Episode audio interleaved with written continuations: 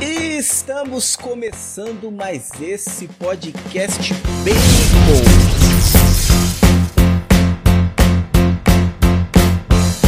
Tudo bem com você? Seja bem-vindo no episódio 58 do Bacon Podcast. Lembrando ainda que estamos aí no mês de agosto, mês de aniversário, né? Onde nós concluímos os nossos dois anos de vida. E o meu nome é Lucas. E junto comigo estão aí os irmãos Monzambani, a Fernanda.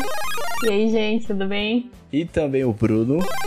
Gente, bem, é, só queria deixar aqui um recado que o microfone do Lucas tá meio com problema, vocês devem ter percebido nessa introdução dele aí. Então vamos ficar de olho. Tá ótimo então. Olha a diferença, eu acabei de mandar no chat privado avisando ele, você fala aí ao vivo. Tá gravando, ele não vai editar o vídeo aqui, o pessoal do YouTube vai ver. Mas vamos que vamos, dá pra ouvir, só fica mais baixo. Beleza. Estamos aí, né, com o nosso convidado especial aí, que já tem um tempo já, né, que gravou com a gente um episódio lá há mais de um ano e está voltando aqui, né, para conversar um pouco com a gente, que é o Júnior Volcan. Seja bem-vindo, Júnior. Tudo certo, cara. Pô, já faz mais de um ano, para mim parece menos, deve ser quantidade de filho que o cara já tá, tá tendo aí nessa vida, esquece dos, dos tempos aqui. Para mim, os anos agora tem, tem nove meses, mais ou depois mais nove e assim vai indo, né?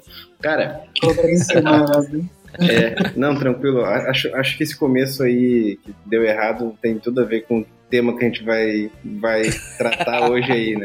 Tá tudo dando errado mesmo. Mas, pô, pra quem é, é, aí não viu o episódio de um ano atrás, que é um absurdo, certo?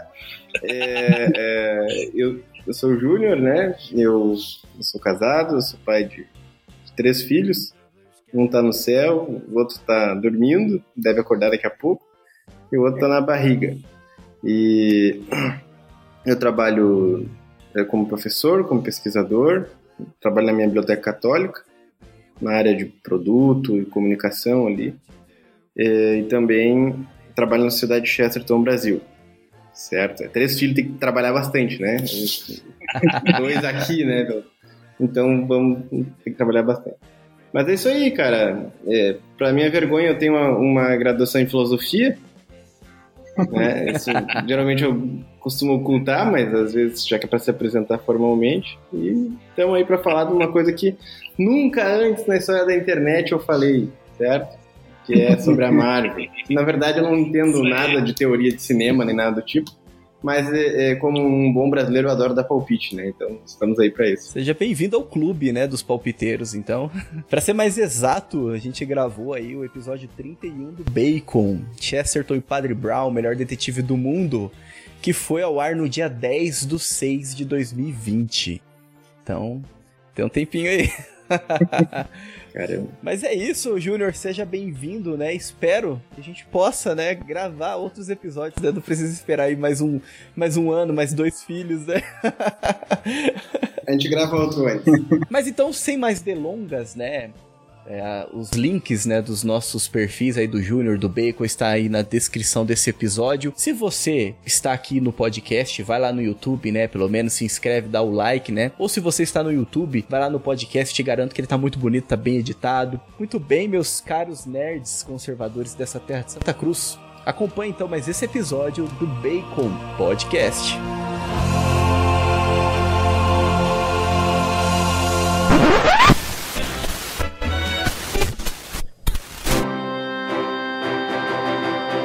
Bacon Podcast.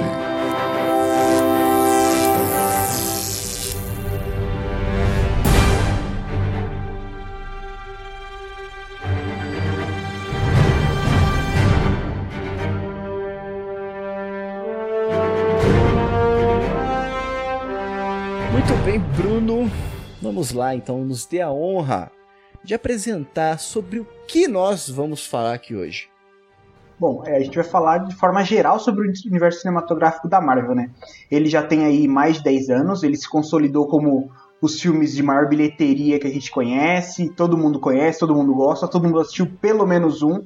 Só que a Marvel vem tomando alguns caminhos que não são tão agradáveis assim. Eu até em homenagem ao nosso convidado, eu devo fazer uma comparação aqui. Então, pensa no Grêmio. Vinha jogando muita bola, vinha aí disputando as finais, campeonatos, de repente começou a desandar, começou a mudar, começou a se tornar diferente. Então a gente está vendo isso acontecer com a Marvel ultimamente e é por isso que a gente vai falar disso aqui nesse podcast. O melhor exemplo que poderia ser dado foi feito pelo Bruno aqui, um cientista de dados mesmo. O cara realmente sabe o que está falando. Isso aí, né, gente? E assim, nós, né, nós gostamos, né? Nós, a gente, a gente assi assistiu aí todos os filmes, né? É, a gente assistiu todos os filmes, assistiu aí todas as séries, né? Essas séries novas aí que foram lançadas. E desde lá do começo, com o primeiro Homem de Ferro, até agora aí com o Arif, né? Que está sendo lançado agora, que é a animação. É, nós estamos acompanhando. A gente gosta, por mais que a gente é, critique, né? A gente gosta, a gente acompanha, a gente assiste, né? E justamente por isso, por gostar, né? Por acompanhar, que eu acho que a gente precisa ser verdadeiro, né? A gente precisa estar sempre atentos aos fatos. E, é, e o fato, ele não, ele não nega, né? A verdade, né? E realmente nós estamos percebendo aí cada vez mais essa queda, né? No universo cinematográfico da Marvel, né? No MCU. Bruno, será que o Mickey fez tudo isso? O que, que aconteceu? Cara, eu acho que não foi culpa do Mickey. Eu acho que o Mickey ele só é mais um, assim, desse mar de, de mudanças de progressismo. Porque se a gente parar pra ver o que tá acontecendo na Warner também, em todos os outros filmes e séries e estúdios, esse movimento bem progressista, bem político, ele vem fazendo parte do cinema há muito tempo, né? Só que ultimamente ele ganhou muito mais força. A, é, a gente já falou da agenda, dessas coisas aqui no podcast. Mas assim, o que que, por que, que a gente fala, principalmente agora aqui desse universo cinematográfico da Marvel, para tocar nesse assunto? Porque é, o universo cinematográfico da Marvel, ele é disparado o maior influenciador da cultura do cinema de hoje, assim, indiscutível. Sim, existem filmes cult, filmes mais técnicos, mais voltados para a arte do cinema, mas o que está mesmo em todas as telas, passando em todos os lugares, todo mundo está acompanhando, são os filmes de herói atuais. Então, quando a gente vê que esse movimento ganhou muito mais força dentro desse universo que molda tanto os jovens, crianças e todos aqueles que gostam, que assistem, então significa que é um alerta grande, assim, não só culpa do Mickey, mas eu acho que é um movimento que vem ganhando bastante força em todos os estúdios. Né? O, o, o, Lucas perguntou se a culpa é do Mickey. Não é. É do Pato Donald. Vou aqui defender a Disney no meu coração. Porque, assim, é, é de fato a gente vê um, um, aumento do progressismo muito grande dentro da Disney, mas ao mesmo tempo a Disney ela tira para todos os lados. E sempre foi assim. Então, assim, desde que eu me conheço por gente, é, eu, eu encontro produções da Disney que são é, muito boas, por exemplo, como é, ou boas e até conservadoras, como o Rei Leão da vida, e encontro outras que, tipo a Capitã Marvel. Então, fazendo um paralelo bem, bem próximo, é, a, a, Disney ela é uma empresa e ela, ela quer vender, então ela, ela tira, você sempre encontra ela tirando para todos os lados. É, eu posso falar por experiência própria, porque eu cresci basicamente assistindo esses filmes de super-heróis. É, o, o, o, Homem de Ferro lançou em 2008 o primeiro, né? Eu lembro que eu fui assistindo cinema com o Bruno. Eu nem sabia o que era o Homem de Ferro, porque eu nunca nem tinha lido um quadrinho na época e foi que eu me interessei. Mas se você pegar para ver, é no, os quadrinhos há muito tempo você vê é uma apelação progressista e, e uma tentativa de ser controverso em diversos quadrinhos. É, não só nesses principais. Mas o que, o que a gente tá vendo que é muito preocupante é que, pelo menos nos filmes, as primeiras duas, é, duas ondas da Marvel, digamos assim, elas eram é, literalmente aquele blockbuster. Então, aquilo que ia agradar o público, aquela história com começo, meio e fim, que, que segue o story, é, que, que segue o storytelling que vai funcionar. E sempre com uma pontinha daquelas cenas pós-créditos que eu gosto muito, para fazer você querer assistir o segundo. Agora, o que já no começo, tipo, você, nos primeiros cinco minutos do filme, você já vê é, um monte de, de, de, propaganda política, um monte de ideologia que, que entra de forma muito mais forte. É, sempre teve. Então a gente, a gente não pode dizer que ah, é, isso é recente, porque se você pegar os filmes dos anos 90, você vai encontrar algumas coisas assim. Se você pegar filmes dos anos 80, você também vai encontrar sempre teve essa pegada ideológica, só que agora tá muito forte, agora tá muito descarado, é, e agora parece que se você não faz isso, você tá errado. Então, é, essa é a grande preocupação. E a Marvel, ela tá. Ela tá colocando isso até em conteúdos que teoricamente seriam infantis. Antes você tinha uma divisão daquilo que eram conteúdos adultos, é, que era para levar um, um, um sei lá, uma reflexão, alguma coisa assim, que normalmente tendia mais para ideologia, e aqueles conteúdos que eram mais básicos, mais infantis, que não tinham isso. Agora você encontra em, em séries como é, O Soldado Invernal, é o Falcão e o Soldado Invernal, que é teoricamente uma série feita para crianças e adolescentes, né?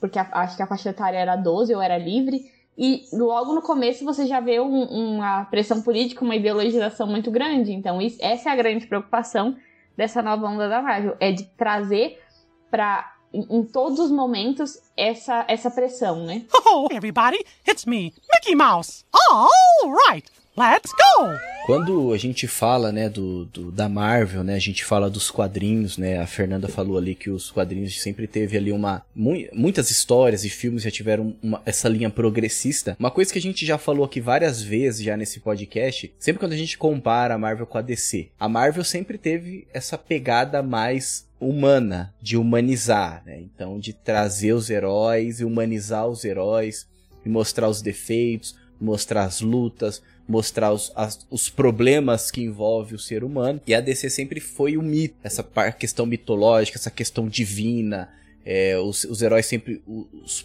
comparado a deuses, né? Enfim, é uma coisa, o mítico mesmo, né? E por conta dessa linha, né, da Marvel de sempre trazer as problemáticas, ela acabou refletindo também muitos problemas sociais. E isso foi acompanhando também os movimentos conforme o passar dos anos. Então, desde ali dos anos 60, 70, enfim. É que antes, né, como a Fernanda falou, era uma coisa ou outra, um ponto ou outro que refletia. Agora, hoje, parece que é uma regra. E, o, e se você não faz isso, você tá errado. É basicamente isso. E o interessante é que a maioria das pessoas que assistem, né, a grande maioria né, das pessoas que assistem, que vão lá, vão pelo entretenimento, né? Vão apenas pra porque gosta, porque é um filme, porque é Marvel, porque é bonito. E muitas vezes sai dali é, aprendendo, né? Acaba vendo algumas coisas e concordando com algumas coisas que na verdade não era intencional da pessoa. Mas com certeza era intencional da Marvel, né? De estar tá colocando esse tipo de assunto. E justamente por isso a importância de estar tá discutindo isso aqui hoje, né? É, bom, começo de conversa. É uma coisa que é importante falar, né? Eu nunca li um quadrinho da Marvel certo? Isso é um, é um, um problema que eu não sei se eu vou resolver um dia. Eu até gosto de não ver quadrinho, entendeu? Porque pelo menos, pelo menos eu, eu me surpreendo com o filme. A minha análise é de um palpiteiro, certo? Que, que estuda um monte de outras coisas e que vai ver cinema só para curtir um filme de herói que gosta, certo? Eu sempre gostei de, de filme que tenha porradaria, que tenha ação, né? Que tenha tipo de coisa.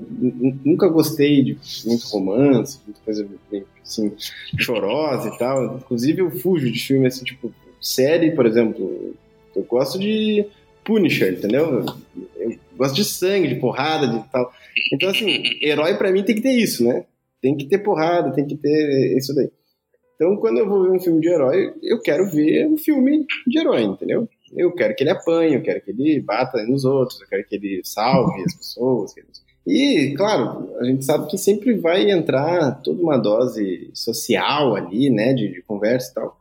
Só que a Marvel nunca foi muito chata com isso daí, entendeu? Tipo assim, ela não encheu o teu saco sabe? Ela fazia as pautas dela. Pagava um pedaginho ali, né? Só e pronto. Tipo, sabe aquela coisa meio aceitável? Tipo, ela, ela tributava pouco os filmes dela na tua paciência, entendeu? Ela tributava pouco a tua paciência.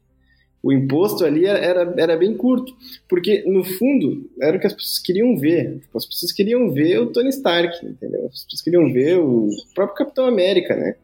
É, que, que, que é meio que o oposto dele e tal. Então, é, é, o Thor, o Hulk, cara, a gente quer ver esses caras aí, a gente não quer. Né? Só que na reta final ali da, da fase 3 ali, eles, eles, começaram né, a dar umas forçadas e o público não gostando, eles insistindo com aquilo, tanto é que a própria Capitã Marvel, eles tentaram testar, né, para ver como é que ia usar ela no final, acabaram vendo que não era bom usar. tipo, acabou que eles fizeram o quê, né? Na hora mais importante deles, lá nos 10 anos deles, eles apelaram para o conservadorismo, né? Pro, pro grande uh, uh, uh, personagem que é o playboy, bilionário, não sei que, filantropo, tal, tal, né? Que, que, é o, que é o machista, né? Que, que é esse cara aí e tal. Esse cara se sacrificando pelos outros e morrendo nos braços da mulher, entendeu? Tipo, cara, eles fizeram o estereótipo certo, tipo assim, né? Aquilo ali tu pode até fazer uma analogia com o cristianismo, entendeu? O cara que se entrega para que todos sejam salvos, pra... cara, assim, eles fizeram, vamos agradar o nosso público, né? Vamos, vamos dar o que o público quer, mata algumas pessoas porque tem que resolver ali e tal, mas é, é, é, né? Se pegaram um, um vilão que marcou a geração, entendeu? Tipo, fizeram né, o estalo, o blip, tudo. Cara, eles, eles fizeram tudo conserva conservador, tudo assim. Acho que o termo conservador não é bom, tudo meio tradicional.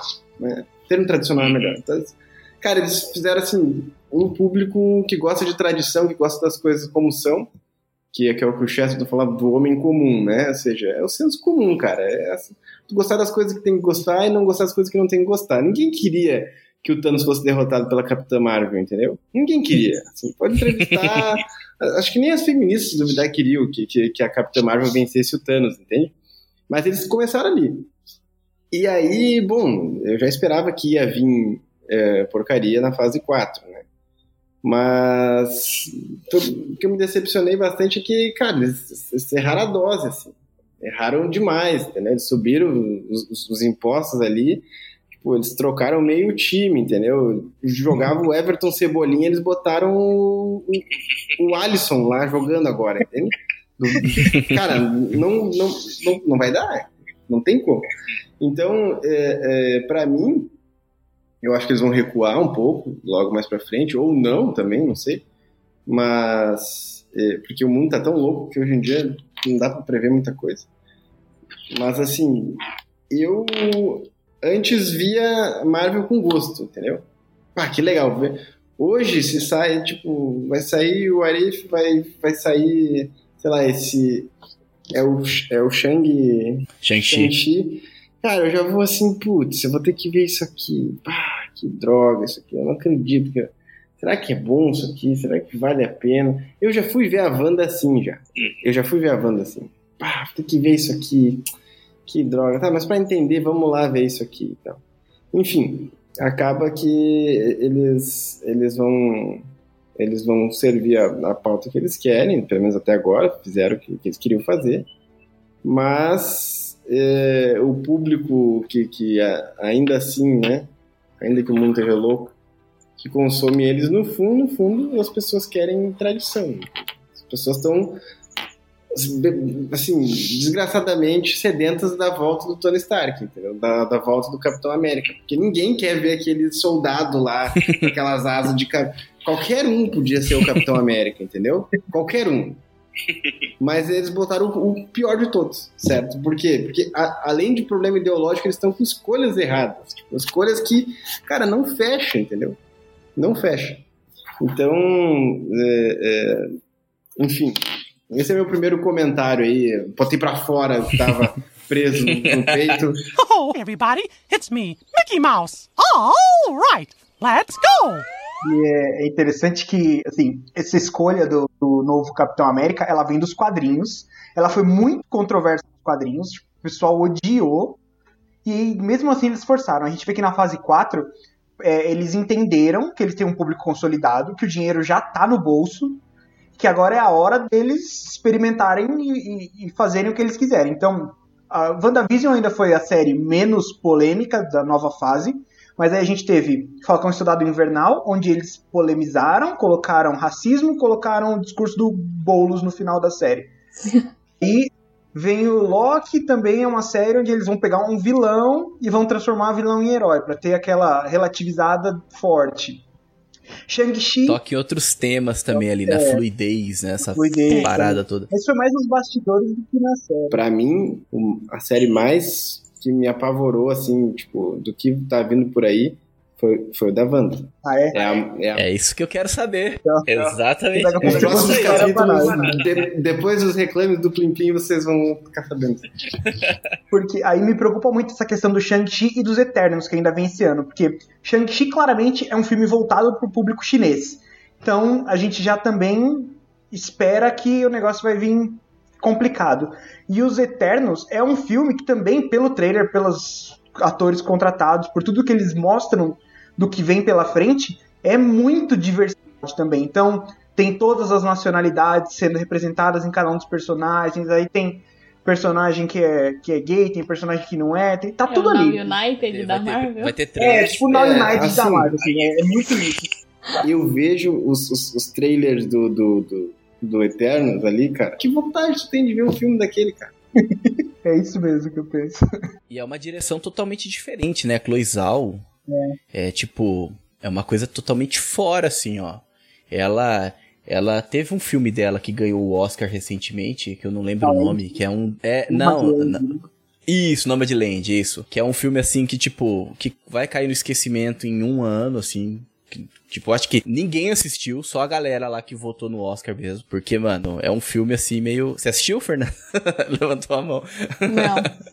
Não, eu, não eu, eu tento evitar filmes que ganham o Oscar. Não, Não. que o filme é super cult. É, também um não- filme não assim bem progressista, bem. Cara, bem- eu via muito filme. Até resolver casar e ter filho, cara. Daí faz- eu já não tenho mais tempo de ver. Só consigo parar pra ver Marvel e assim, é sempre de modo descontrolado, assim, sempre. Mas eu queria poder voltar a acompanhar filme, assim, isso é muito legal. É, mas é que os filmes que, se o filme ganha o Oscar, você já fica com o pé atrás. Você já sabe que o negócio Aham. provavelmente não é bom. É, assim, existem exceções, que nem aquele O Pai. O Pai é muito bom. Que é do, do- mostra a história de um cara com Alzheimer. Enfim, esse filme é maravilhoso e acho que ganhou alguns Oscars. Mas normalmente quando o filme é, Anthony nossa, Hopkins. muito, muito, Anthony mas Hopkins, muito bom. ele é o O último que eu gostei de Oscar, acho que ganhou, agora não me lembro, né? É porque assim, eu sou meio que um caudilho nessas coisas de cinema, né? O Baso brinca comigo aqui, porque o Baso tem alumni e tal, tem cinema. E, cara, eu, Só palpita, né? eu sou. É, Eu, eu sou a versão tiozão do WhatsApp jovem, assim, né? Tipo, eu sou um caudilho, cara. Eu falo das coisas curto e grosso, assim, de, a minha opinião é isso aí e tal, não sei o quê. É, sem, sem muita paciência. Gaúcho é um pouco assim, né? Daí, Uhum. cara, é, eu não faço ideia de quem ganha Oscar ultimamente, não paro pra ver isso aí. Mas acho que que eu me lembro, o último filme que eu vi que ganhou algum Oscar, que eu gostei, foi o Regresso, aquele do. do, do... Isso, que o Leonardo DiCaprio ganhou Muito Foi como muito melhor bom esse filme, né? eu gostei. Não, mas é. Você ia falar do Senhor dos Esse também foi o último que eu gostei. Esse foi o último que eu É, gostei eu também. pensei também. É o Senhor dos Anéis. É, é por isso que não dá pra falar mal assim do Oscar, porque É o Senhor os- dos Anéis ganhou. Senhor dos entendeu? Anéis Muito. É, 2002 foi. O Senhor dos Anéis é brincadeira, né? Na época que a gente nem assistiu o Oscar, né? Mas tudo bem. Pô, mas vamos parar de enrolar. Fala aí do WandaVision que eu tô curioso. Oh, everybody, it's me, Mickey Mouse. All right, let's go. Primeiro que começa, eu acho que a fase 4 ela começa mesmo com Homem-Aranha, né? Homem-Aranha 2, mas que a gente não vai falar disso, né? Que é logo depois do blip lá, quando todo mundo volta, enfim. Mas então, nós entramos aí Tá na ansioso. WandaVision. Inclusive, a gente gravou um podcast também sobre, né? No podcast a gente focou mais ali nas questões da, da família em si, né? Sobre essas questões que foram abordadas ali na série. Mas vamos falar então. Vamos, vamos falar então, Júnior. O que, que você tem a nos, a nos dizer, a nos revelar, né? Nos bastidores aí do, do mundo oculto sobre, sobre essa série? Desses últimos da Marvel, tipo, eu vi tudo num, em três semanas, assim. Eu peguei. é, é, assinei um mês do Disney Plus ali, ah, vou olhar tudo de uma vez só. Né? Então ficava até mais tarde vendo alguma coisa, criança chorando, eu botava fonezinho ali, ficava vendo e tal, não sei o quê. E, e deixei o Wanda pro final, porque assim, os trailers não me agradavam muito, sabe? Tentando fazer né, essa, essa brincadeira com, com, com o cinema antigo, Hollywood tal, não sei o quê. Tava meio sem paciência, pensando assim, ah, vai ser aquela coisinha de dona de casa, vai ser aquele romance com visão, não sei o quê, parará. Eu não vou ter muito saco pra isso, não. Aí eu terminei de olhar é, o, o Loki, gostei bastante do Loki. Aí olhei o Soldado, olhei o Soldado é, assistindo o Loki enquanto saía os, os- os- os episódios, né? E foi uma decepção, né? O Soldado, pô, foi uma decepção total, assim. Eles conseguiram estragar tudo de vez e ainda botaram o Soldado lá, que é um, um baita ator, um baita personagem, botaram lá com aquele bando de Zé Ruela lá. E, e aí depois, ah, agora eu vou parar pra ver o WandaVision. E aí, cara, no começo tava meio parado, assim, né? As coisas acontecendo e tal. Aí fica aquele suspense até tu começar a entender o que tá de fato acontecendo ali, tu já tem uma ideia. Mas o filme começa a engrenar. E o, o filme, a série, né? E ela engrena de um jeito que, como toda série faz, ela, ela tá te envolvendo, certo? Ela tá te envolvendo. O problema para mim principal foi o seguinte: é, bom, começa a aparecer um lado um pouco mais macabro da Marvel, né, em relação à bruxaria, etc, etc, que é uma coisa que nos quadrinhos já é super, assim, manjado, né, uma coisa que já existe há décadas, e começa a aparecer um problema, principalmente para o tipo de sociedade que a gente tem, que não tem formação de imaginário, de literatura, né, que é a, a, a mistura de realidade com aquilo que não é real, certo? Então, para mim, eu vejo assim dois grandes problemas em matéria de formação de jovens, etc. Porque assim, é, é, é, eu não sou um, um, filósofo, certo? Eu não sou um grande intelectual, nada disso. Mas eu estudo bastante. Eu me considero assim. Hoje eu não estudo tanto quanto eu gostaria, mas assim, fazem 10 anos que eu tenho vida de estudo, certo? Então, eu não tenho uma mente fraca. Eu não considero que eu tenho uma mente fraca. Eu considero que para uma ideia me envolver, certo? Ela tem que ter um algo muito diferente, porque eu já espero ideologia, eu já espero certas coisas, já espero e tal, e já fui envolvido várias vezes, então o cara já vai, né, meio, meio matreiro, a gente fala aqui no sul, né, já vai meio espiado, já vai meio assim, cabreiro, não sei se é um termo que vocês usam. É cabreiro. Formado na escola do Chesterton, É, Corsão, já vai né? meio assim. Mas eu me peguei envolvido na série, certo? E, cara, assim, eu, eu não sou mais adolescente, entendeu? E, e, envolvido na, na questão do seguinte: quando termina o episódio, termina a série, eu tô naquele misto de realidades, certo? Eu percebo que a minha noção da realidade em si tá, tá bagunçada. Isso, isso é um primeiro problema, que é, a própria Netflix é um, causa isso num efeito muito maior, que é, que, que é o que? Fazer você ver uma coisa sem parar, sem parar, sem parar. Você esquecer do mundo, esquecer da realidade, muita dopamina, muita dopamina e tal. É, é tipo, é uma espécie de pornografia de cinema, assim, é uma questão que tu, tu fica viciado naquilo. Você retira o que? Uma sociedade que é primária, ou seja, existem instituições que você tem que são, são primárias, certo? Que é a sua casa, que é seu pai, sua mãe, seu filho, sua esposa, certo? Que é a sua vida, é o seu trabalho real. Você começa a botar muitas instituições, tipo assim, o, o próprio Pix, né? Uma coisa assim, tudo é virtual. Você começa a tirar a própria materialidade das coisas, você começa a virtualizar tudo, você começa a tirar a, a própria capacidade do cara uh, uh, ter uma família. Então, todo problema de relacionamentos hoje das pessoas, você não tem vínculo real, né? tudo é superficial. Então, você fica com as pessoas. Uhum. No meu tempo, ficava, né? Hoje em dia, os caras são, são, são, são enlouqueceram de vez. Então, tudo isso começa a secundarizar, que é o quê? Quando você para de é, viver uma vida por aquilo que ela é, assim, por aquilo que, que, que de fato é, é, ela, ela, ela, ela existe, ela, ela é, e você para de amar as pessoas por aquilo que elas são. E você começa, de forma secundária, a amar e a gostar dela, a gostar da vida por aquilo que ela te traz. Ou seja, você inverte né, toda a dinâmica da vida humana, que é um, que é um paradoxo em si, puxando o Chesterton agora. Ou seja, o maior paradoxo da vida é o quê? Quanto mais eu vivo, mais perto eu estou de morrer. certo? Isso já é um paradoxo inicial, claro. E a outra coisa é o seguinte: eu não nasci para mim. Eu só existo por causa dos outros. Né? Então, é, é, tanto é que eu não consigo me enxergar. Eu só enxergo o outro. Certo? Ah, eu me enxergo assim, mas eu nunca consigo me olhar nos olhos. Tem um espelho ali, mas não é, eu não tô me olhando nos olhos, mesmo, de fato, como eu olho para uma pessoa. Então, eu vivo, na, nasço pro outro. E quando você secundariza isso, você tira a própria vocação da pessoa humana, certo? Você, filosoficamente, você quebra algo essencial para o homem, que é a capacidade de criar laços primários. E você faz o quê? Você chega em casa, você vai ver série. Cara, quantas famílias hoje em dia as pessoas, os pais, as mães chegam, eles não se falam mais. Chega de noite, tá sempre alguém vendo uma série, tá vendo algum... Tipo assim, a internet, né, o Facebook, tudo isso daí é um, é um, problema gigantesco já de, ó, de tempos, de tempos. Hoje em dia tá cada vez pior.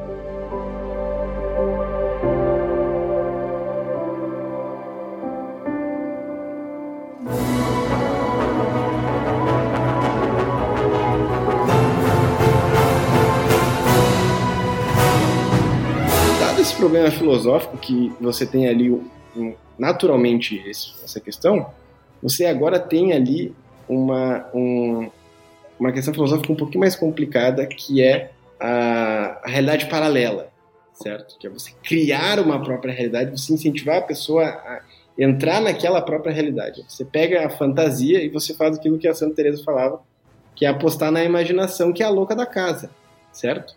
Então, a imaginação, ela é um problemaço se ela não é bem formada. E, cara, ninguém mais estuda hoje, né? Ninguém mais lê literatura, ninguém mais estuda gramática, ninguém mais entende a firmeza das coisas. Por que que na universidade os caras aceitam entrar o meninix, né? Menine, essas coisas e tal. Acho que os caras, não tem mais ordem nenhuma. Então, quando você começa a incluir o cara que já tá numa realidade virtual, dentro de uma realidade paralela, assim, de imaginação, de mundos paralelos, etc., que é um problema do Locke também, né? Que tá ali também, né? Essa bagunça na, na linha temporal. Você tá, você tá basicamente misturando coisas na cabeça das pessoas. Você está confundindo elas. Você está fazendo elas, a partir de uma série de mecanismos sensitivos, ficarem confusas. Então ela já não tem ideia firmada, ela já não tem solidez, certo? Eu, se eu fico confuso, eu penso assim, não, quem que eu sou, né? Para que que eu nasci? Para que que eu vim? Qual é a finalidade da minha vida? Por que que eu sou cristão? Por que eu sou católico?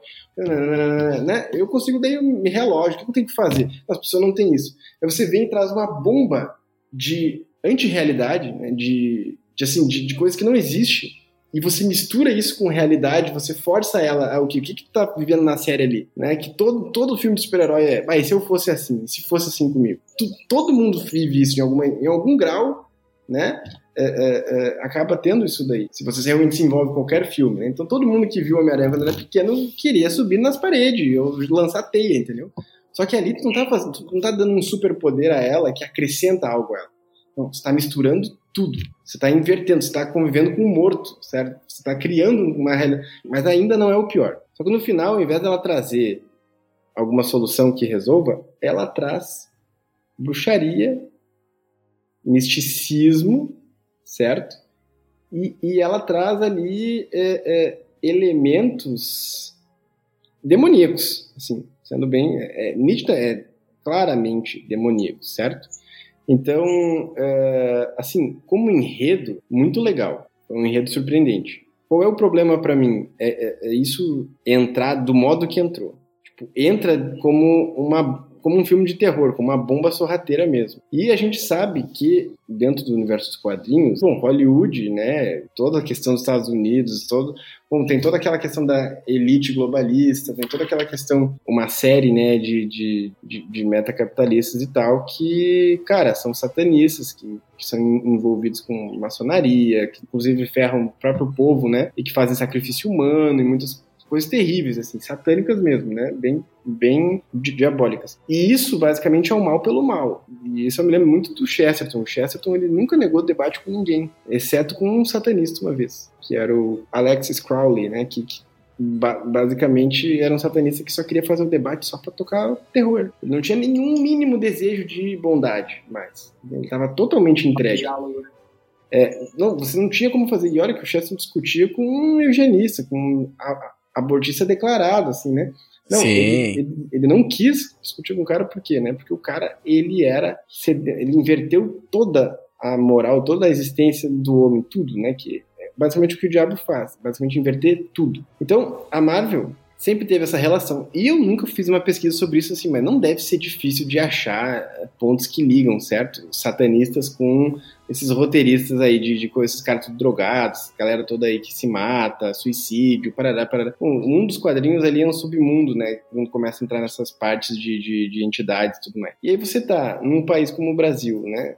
Extremamente é, que mistura tudo, basicamente, todas as religiões, todos os conceitos, extremamente, principalmente aqui no sul, né? Porto Alegre, se não me engano, é uma das principais capitais da Umbanda, do satanismo, tal, tal, tal. Tipo, cara, chega em Porto Alegre, o clima é pesado, tudo fica pesado. Por quê? Por causa daquilo ali, por causa daquela realidade. E aí você vai e traz pro filme, você não tá trazendo algo meio macabro, meio, tipo, no sentido que era os exércitos do Thanos, no sentido, porque ali era o quê? Era vilões reais, de, de, de carne, você tem, né? Então, quando você traz a magia, certo? Você mistura todos aqueles conceitos filosóficos com o mal puro, né? Puro.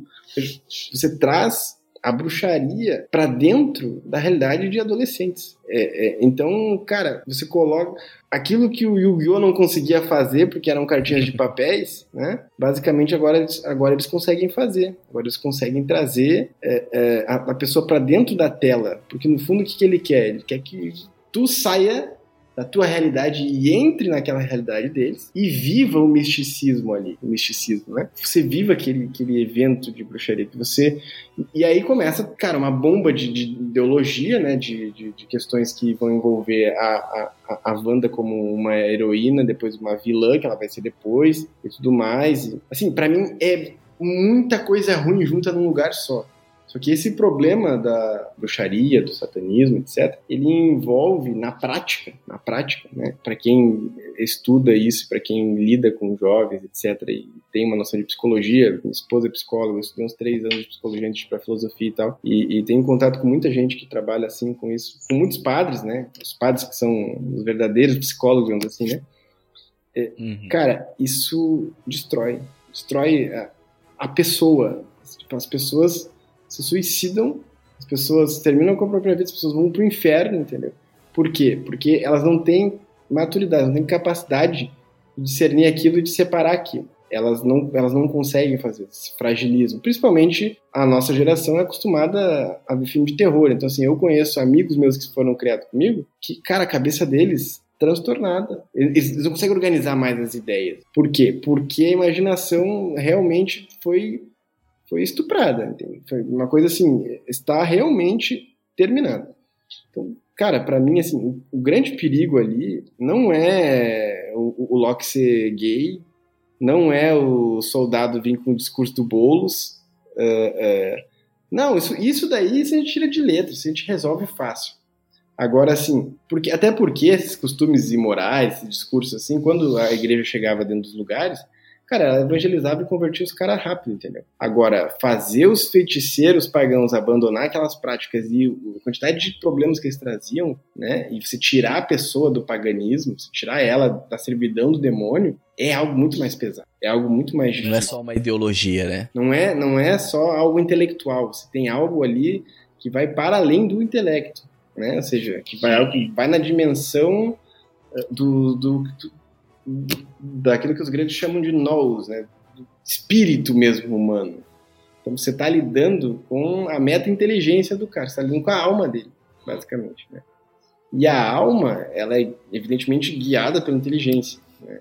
E, então, assim, só que você já destruiu a inteligência dela com todo aquilo que eu falei no começo da minha explicação.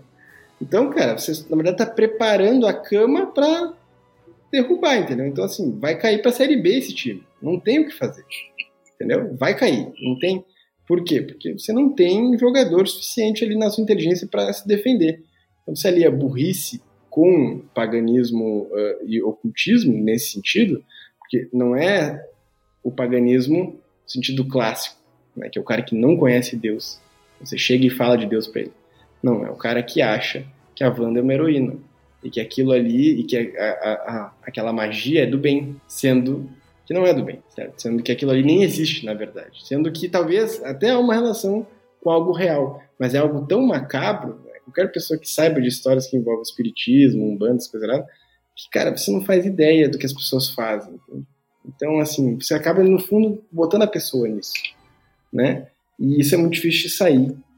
Eu conheço muitas pessoas que eram desse mundo, foram para a igreja e não conseguiam permanecer. Isso traz marcas, né, por muito tempo na vida delas, porque também elas não estudam, né? Isso também não ajuda. Então, assim, você mistura tudo. E é assim, essa questão da bruxaria para mim é perigosíssima. Eu acho que o Dr. Stein um baita personagem. Acho que eles trabalharam bem essa questão da magia e tal com eles. Mas ali eu achei que ficou um pouco pesado demais na. Eu achei que ficou o Neil não só porque eles não estão ali te mostrando que aquilo ali é, é um filme, entendeu? Não, Sim. Tu, tu, tu, não sai com a sensação de que tu tá vendo um filme. Essa é a questão. Uhum. A Wanda, e sem contar que a Wanda ela tá preparando já o terreno também pro, pro filme, né? Do próximo filme Doutor Estranho, que é o Doutor Estranho no Multiverso da Loucura. E que inclusive é um filme que. Que a, a, no começo, pelo menos, não sei agora como é que tá, porque já mudou já de roteirista, mudou bastante. Mas é um filme que vai seguir uma linha de terror. Vai ser o primeiro filme da Marvel que vai seguir a linha de terror. Oh, everybody, it's me, Mickey Mouse. All right, let's go! Tu me lembrou disso daí uma coisa, que é o seguinte, tá? Desde 2013, ali, 14, eu já fui algumas vezes para São Paulo. Ia para São Paulo estudar lá, pessoal Provida e tal. É, Felipe Neri que levou a gente. Quando nós íamos para lá, eu, Edmilson, uns outros amigos, tem até um amigo meu que, que va- vai junto, foi junto comigo várias vezes, que é físico também, cara, é mais um desses loucos aí. E que, na verdade, hoje ele é doutor em educação e ciência, né? E aí, cara, a gente ficava lá na casa do padre José Eduardo, que, caramba, é uma referência né, nas questões pró-vida, né, ideologia de gênero. Então, alguns professores se dividiam, esse doutor Moita aí é um deles, né? Eles dividem os estudos deles para quê? Para depois, entre os mais inteligentes, para depois levar é, é, é, o que cada um achou para conclusões, para ir tirando coisas e batendo ideias, né, e vendo para onde vai se levar aí, é, essas questões pró vida e tal. E o Padre José é um dos mais inteligentes, ele é uma sumidade, intelectualmente falando, né, impressionante, pessoa sensacional e muito inteligente mesmo. Assim, tive- a gente teve a oportunidade de ver uma aula dele é, para os seminaristas de filosofia, cara, uma coisa impressionante, assim, é uma mente impressionante. Ele ficou com um estudo sobre as origens da ideologia de gênero né? De toda essa, todo esse movimento de mudança da sociedade. E curiosamente, ele foi encontrando as raízes de tudo isso na história da loucura. Então, todos esses problemas do Ocidente, eles começam na história da loucura, quando você começa a desfazer alguns conceitos, né, que envolviam um tratamento à loucura, certo? Então, assim, a loucura, ela, tá, ela é algo isso é uma coisa que o próprio Chesterton já tinha visto muitas vezes, né? Ela é algo totalmente ligado a questões de base intelectual. Quando você quebra isso e você começa a misturar vários conceitos e várias ideias, etc., e você começa a transformar a loucura em algo um pouco aceitável, e você começa a trazer ideias loucas para a sociedade como se isso é, é, fosse normal, que hoje toda a nossa realidade hoje é baseada nisso. Isso é uma loucura. Cara, você inverte totalmente você não vive mais em instituições primárias, entendeu? Você não consegue falar eu te amo para seus pais, entendeu? Porque você consegue falar eu te amo mil vezes no WhatsApp para qualquer pessoa. Porque você não vive mais a vida real. Não tem mais vida real. Não tem mais nada disso. Então, isso tem tudo a ver com a loucura. E, cara, assim, é exato, matou a charada, entendeu? Essa questão da loucura é isso que, para mim, esse, essa parte do mundo Marvel da fase 4 é perigosa eles querem nos enlouquecer. Aqui no sul tem um cara falecido já, o Paulo Santana.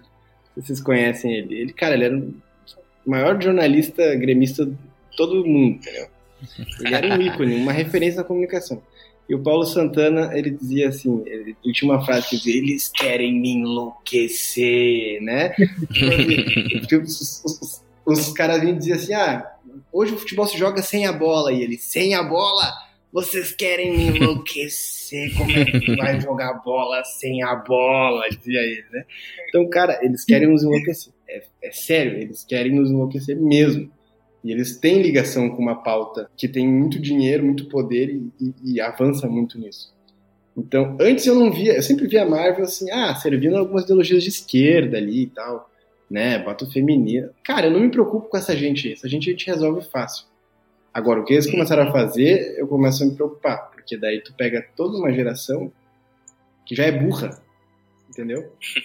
E que já é pornográfica, que já é destruída, e você começa a botar loucura pra ela. Então, assim, a tendência é, é da PT. Pra mim, é, essa é a minha, minha crítica principal aí, a fase 4 da Marvel. É, essas coisas que você falou, né? É que agora tá vindo pra TV e pro cinema, o que é muito pior, porque é, alcança muito mais pessoas e tem essa questão realmente que é muito forte da dopamina que, que você vicia, né, no seriado. Você quer, você começa e você não para até terminar. Eu lembro que quando saiu WandaVision, é, a gente teve uma experiência parecida, porque a gente assistiu conforme ia lançando.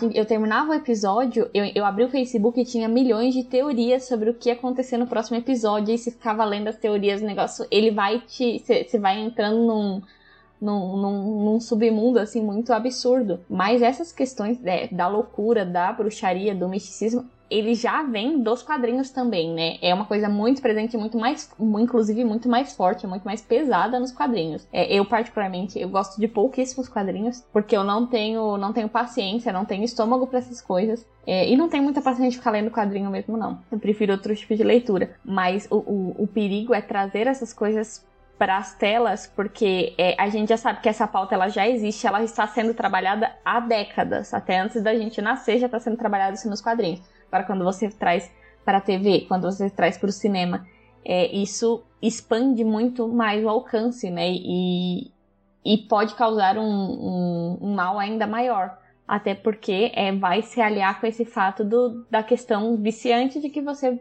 precisa consumir e que se você também não assistir, você fica de fora, né? Tem, tem muito, hoje em dia tem muito essa questão do, do fear of missing out, que é o medo de, de, de sentir por fora do que está acontecendo.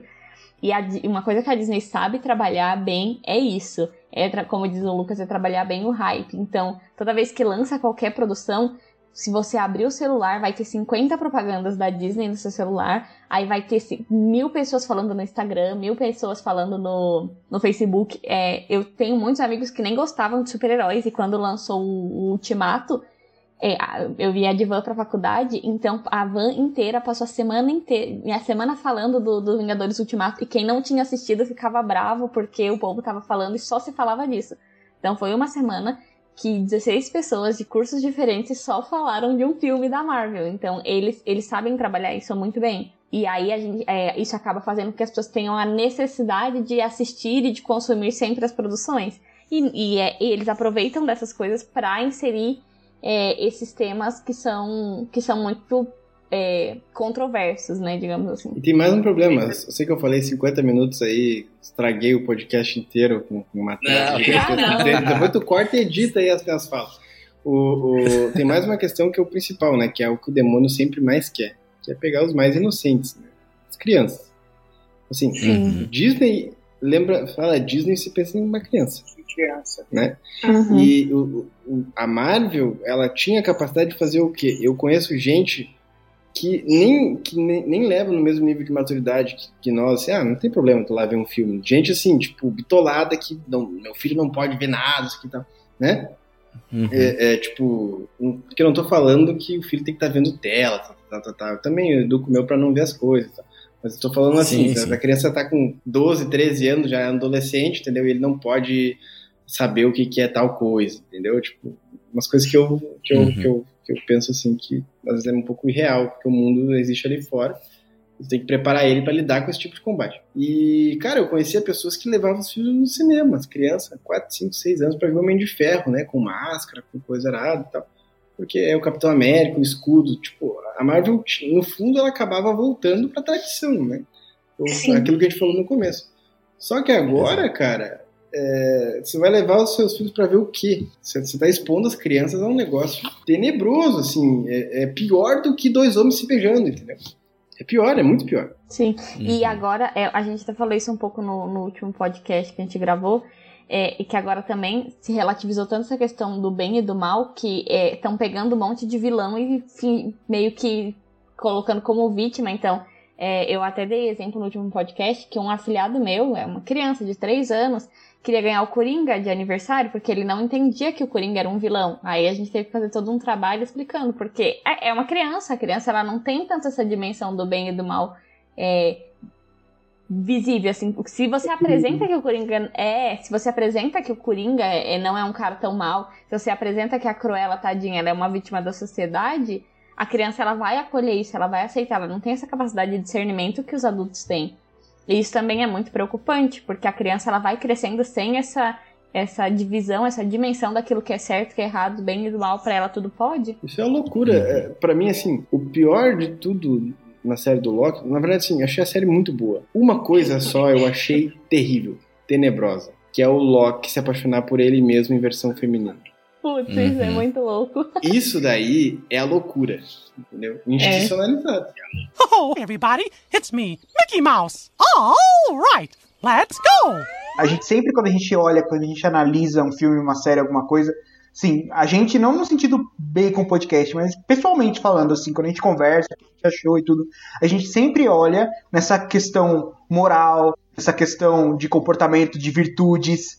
Só que essa questão espiritual por trás, quando você insere isso dentro de, um, de, um, de uma mente arrasada pela educação e pela, pelo excesso de, de tudo que a gente vê no mundo, ainda aliada com, com esse, essa dosagem de dopamina absurda, porque um fim de uma série ela faz um gancho tão absurdo que você fica desesperado pra saber o que vai acontecer no próximo episódio, você começa a desenvolver de fato a loucura mesmo. Aí você acrescenta uma dimensão espiritual nisso. É, eu não tinha pensado nessa questão, mas é, é, assim, é muitíssimo preocupante mesmo. Assim. Você pode inserir qualquer coisa muito ruim, muito errada ali para aquela pessoa, porque ela tá aberta a receber o que for, né? Ó, já tenho mais um convertido na minha tese aí, Lucas. Não, mas assim, é interessante isso até mesmo, Júnior, porque a Marvel, ela vem com uma roupa, é, a galera vem vestida de uniforme de herói, né? Vem com uma roupagem de herói. Querendo ou não, Hoje isso tá mudando um pouco, mas herói é coisa de criança, né? Então vem com uma roupagem já de criança, uma roupagem infantil.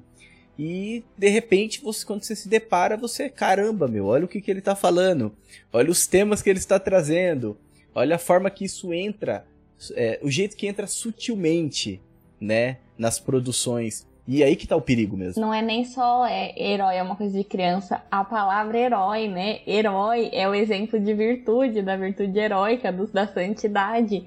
E aí você pega o exemplo, aquilo que tinha que ser o exemplo da virtude, o exemplo da santidade, e deturpa isso para exatamente o oposto. É muito complicado. Que é o que eles fizeram com o Hulk, né? Que era o grande símbolo de força e de que sempre resolvia. Nossa, verdade. Sim. De repente o Hulk agora é fraco e cagão. E a Capitã Marvel, que é a mulher que simboliza a, a feminilidade, a fraqueza, etc de repente ela é forte e é, derrotaria o Thanos no mano a mano. E é chatíssima, é insuportável. A mente do Thanos já era louca, né? O Thanos já nos trouxe piedade em alguns momentos. Então, no fundo, uhum sempre era um pouco sutil e, nunca entrava nessa parte de bruxaria e tal. Tanto é que sempre quando eu via as análises, e termino, todo mundo é assim, né? Termina o filme, vamos lá ver as análises do pessoal dos canais e tal, para para falar do filme. Cara, aí os caras puxavam os olhos do quadrinho pensando, meu Deus, que negócio cabuloso, tenebroso. Eu nunca vou ler esse quadrinho aí. Tá louco. É pior do que eu imaginava. Não, eu, eu prefiro ler os livros do Gabriel a Morte, certo? Do que ler esse negócio aí. Mil vezes, né? Tá louco. E agora eles estão trazendo pra tela isso? A gente comentou até brevemente, né? A gente falou ali dos Eternos, né? Da Chloe Zhao ali como diretora. E levando em consideração tudo isso que a gente falou, né? A Marvel também agora ela está tentando trazer também para essa parte mais artística também, né? Então a Chloe, justamente a Chloe Zhao é por conta disso mesmo que eles trouxeram ela, né? Para ela dar um tom diferente no filme, porque eles querem conquistar Oscar mesmo. Eles querem que o filme que, tenha Deus? Que, que é, eles querem eles querem também que o filme ele tenha uma representação artística melhor, que, aumentar a qualidade artística. Então assim, além de entrar nessa realidade infantil, além de entrar na realidade do, do herói em si, das virtudes em si, eles também estão entrando na realidade artística mesmo, né? Então a Marvel ela tá abraçando tudo, tudo isso e tá e querendo ou não, se seguir essa linha que a gente que a gente acompanhou até agora das séries, dos filmes que já foram lançados, os filmes que estão prestes a ser lançados, é uma fumaça de confusão que vai entrando e que vai abrangindo todos esses sentidos. E eles estão abrindo cada vez mais as possibilidades, né? Eu acho que é isso. Os Eternos, eles vão vir e abrir cada vez mais as possibilidades. Então eles estão alcançando pessoas por ideologia, estão alcançando as, as crianças por herói, estão alcançando os fãs lá do, daquela estrutura mais tradicional é, por se, se tratar de herói estão alcançando o cinéfilo, caramba, qual, onde, qual vai ser o limite, né? Então até onde eles vão, né? Que eles estão indo passinho passinho. Né? Até então, se a gente pegar lá um Homem de Ferro 1, meu, era totalmente diferente, era outra coisa. A gente pegar até Vingadores 1, era outra coisa. Era os heróis contra o vilão, era isso. É igual a gente falou do Loki, né? Que a, o Loki ele mostra que não tem, não tem, exatamente não tem realidade, não tem consequência, não tem nada. É tudo tudo ok. Você falou um negócio interessante, Lucas, sobre a questão artística, né? É, é, uma, é uma aposta arriscada, porque normalmente quem gosta muito desses filmes mais cult, mais artístico, detesta é, filme de super-herói porque é blockbuster.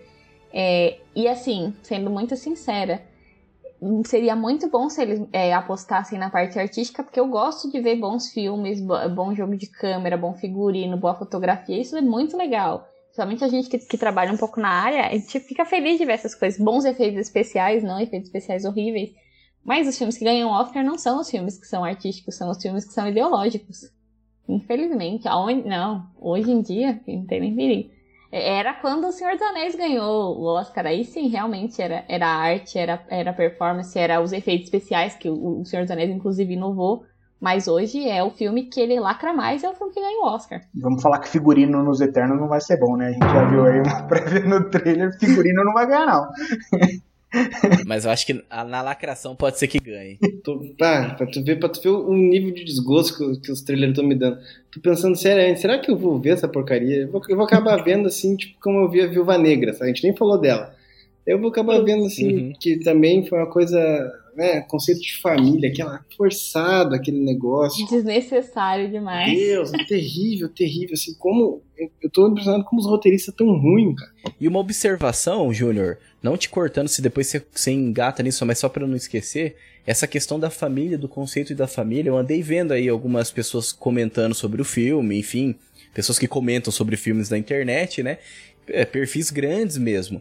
E, o- e a cena que mais chamou a atenção das pessoas, que as pessoas mais gostaram, foi a bendita cena que eles estão lá sentados comendo. Na É mesa. uma família totalmente falsa. E, Gente, nossa, aquela cena é é maravilhosa, é fantástica. O relacionamento deles, e a galera elogiando, você fica, meu Deus, o que que tem na cabeça, né? Qual que é a ideia de filme. família que essa pessoa tem? É a loucura, É, outro é, filme. é tipo assim, é, basicamente o que eles querem fazer é um se beber não case na, na, na família é, é ser algo legal. Tipo, as pessoas veem aquilo e acham engraçado. Isso não é engraçado. Um homem de verdade, Não. antes de casar, não faz aqui- aquilo, aquilo lá, do se beber não case. Uma família de verdade não faz aquilo lá. Tá, o filme Se Beber Não Case até é engraçado, isso eu admito. Mas assim, é, é, na realidade, a, a vida não é assim, entendeu?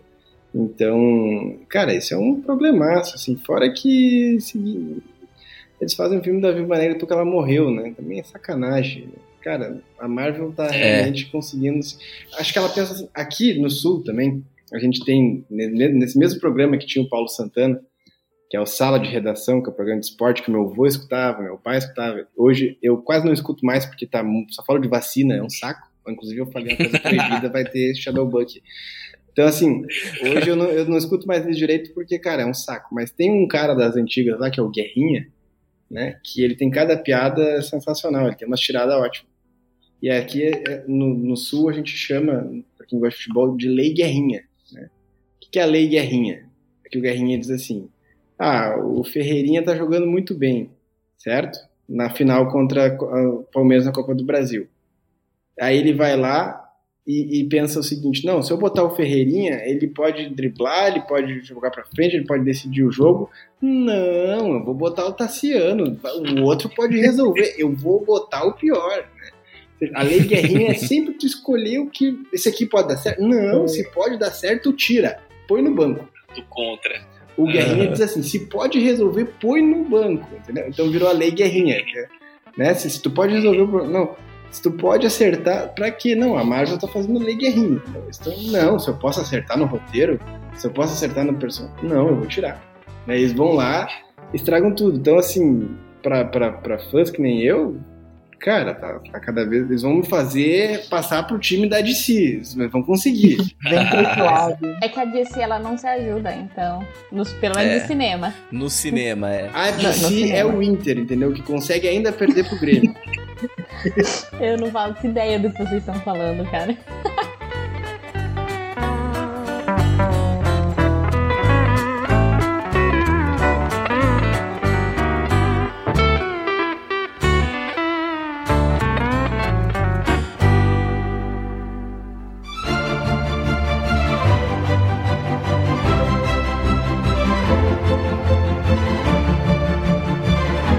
Uma coisa só que eu queria comentar, das poucas coisas que eu gostei nessa fase 4 aí, Fala aí. foi o, o Loki, né, que eu achei um enredo legal e tal, é o o, o Kang, o Kang. É, achei um baita ator. Acho que eles acertaram ali. Acho que eles Jonathan realmente... Myers, né? Ele é um bom ator, aquele cara. É, é, achei que eles acertaram bem ali. Achei a, a- a atriz ali, eu não gostei, achei ela muito fraquinha, assim. Cara, ela me lembra uma professora que eu tinha, assim, cara, caras queriam estragar toda a minha experiência.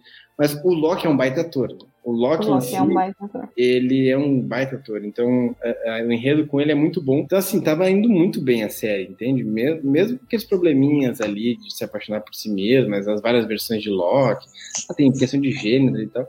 Mas é, é, ainda pra mim foi a melhor série de todas. Assim, melhor, a, a Viúva Negra foi uma porcaria. O Soldado, assim, acho que o Soldado não merece nem ser comentado. Nossa, aquilo lá devia ser Não, deletado. Entende? É uma coisa assim horrível, horrível mesmo. Assim. Acho que eu preferia ficar quatro horas escutando a minha irmã uh, uh, vendo aqueles camping lá da Demi Lovato na Disney quando ela, ela era adolescente, ela ficava Camp escutando Rock. Camp Rock, isso aí. Acho que eu já devo esse filme umas três, quatro vezes, porque a minha irmã olhava 25 vezes esse filme aí. É, Antes de entrar pro Carmelo, minha irmã era fã da Demi Lovato, do, do, do Crepúsculo, do Jacob. Você é um melhor irmão que o Bruno, eu quero dizer. que o eu- Bruno não deixava. A casa era pequena, então não tinha o que eu fazer. Eu acabava cruzando e via. Por mim, eu não via, óbvio, via futebol. Mas o. o- o- Então, assim, eu preferia assim, ficar um dia inteiro assistindo, entendeu? Camp Rock, do que é, é, ter que ver de novo Soldado Invernal. Sério, isso, Assim, prefiro furar os olhos. né? Não tem muito. É bem por aí mesmo. Tudo é ruim, tudo é ruim. Aham. Alguém, por favor, chama o Deadpool pra matar aquele falcão. não tem condição, cara. Não tem. Cara, você falou do Deadpool. Aí eu até quero arriscar falar uma coisa aqui, que existe um arco nos quadrinhos do Deadpool que talvez seria a salvação dessa nova fase da Marvel, que é Deadpool assassina Marvel. E ele vai e mata todos os heróis, cara, sem, sem zoeira. Ele Nossa. vai atrás de todos os heróis, ele mata um por um, um por um, assim, e as mortes não são ser um bonitas, não, filmaço. são terríveis, assim. Ia ser um filmaço e acabar com essa, com essa linha temporal e a gente ia pra uma próxima, ia ser isso. Agora a gente começa a fazer novena pra eles não estragar os X-Men também, né? Então vamos, vamos ver o que vai dar isso aí. Então, Certo, mas a gente tem que fazer, né? É. Eu não- tenho diferença pra X-Men, os não. X-Men tem tudo pra dar errado, né? Você sabe. E, tipo, o, a É história eu em si tenho três, quatro empregos, entendeu? É pra, largar dar de vez ver esse filme. mundo aí. O, o meu time tá caindo pra Série B. A, a minha produtora favorita de cinema tá fazendo isso daí. Cara, eu espero ficar rico nos próximos quatro anos trabalhando, porque assim, eu não vou mais ver nada de lazer. né? E aí eu, e aí eu acho, tipo, além de tudo que a gente falou, né? Todo esse perigo que a gente falou aqui durante esse episódio, existe um perigo para a própria Marvel. Ela está abrindo tanto, ela está aumentando tanto as proporções que ela vai chegar um momento que não vai ter o que fazer. Ela vai se perder totalmente de forma cinematográfica, entendeu? Aí pode até usar desculpa, vamos, era tudo um sonho. Ou vai usar desculpa, vamos rebutar tudo, vai resetar tudo. Os quadrinhos, né? O Rebuta, cria um universo novo, é, evento cósmico. A DC Mas- é campeã de fazer isso, né? Aham, exato. Mas você percebe, isso, tipo, que eu, eu não tô falando nem mais no sentido ideológico da coisa, nem mais no sentido espiritual da coisa, tô falando no sentido mesmo do filme, né? Ela toma um caminho que é perigoso pra ela. Porque, tipo, resolver tudo com um reboot, pô, aí aquele poder todo que existia lá, igual aconteceu agora com Loki. Pô, as joias do infinito, o poder que aquele negócio tinha. E agora eles usam como pan, um peso de papel lá na AVT. Caramba, velho. Onde é que esse poder vai parar? Entendeu? Tá virando Dragon Ball, entendeu? O Goku en- enfrenta um cara com o poder de Deus. Mas sempre surge um vilão maior. Então, onde é que até onde vai isso, né? Se torna um negócio infinito. Não tem, né? Eles estão sendo tão mente aberta que o cérebro tá caindo pra fora da cabeça. Porque, é, tem, tem mais o Blade pra vir. Então, É tudo, ele é tudo. fala, É, Blade caça vampiro. Como que eles é vão enfiar isso ainda nesse vampiros, é os? X-Men, é os China, é o Deadpool, é os Eterno. Tudo, Cara, tudo. não tá nem pra tu acompanhar isso aí, entendeu? Um pouquinho de conceito de marketing faria eles entender, cara, vai num, depois vai no outro, não, vai tudo ao mesmo tempo. Uhum, E é exato. por essas e outras que eu- ultimamente eu tô mais ansioso pra ver a série Fundação, pra ver Duna, do que pra ver o universo Marvel. E não tem nem símbolo, né, cara? Tipo, o que, que o pessoal tanto se emocionou lá no, no final do Ultimato?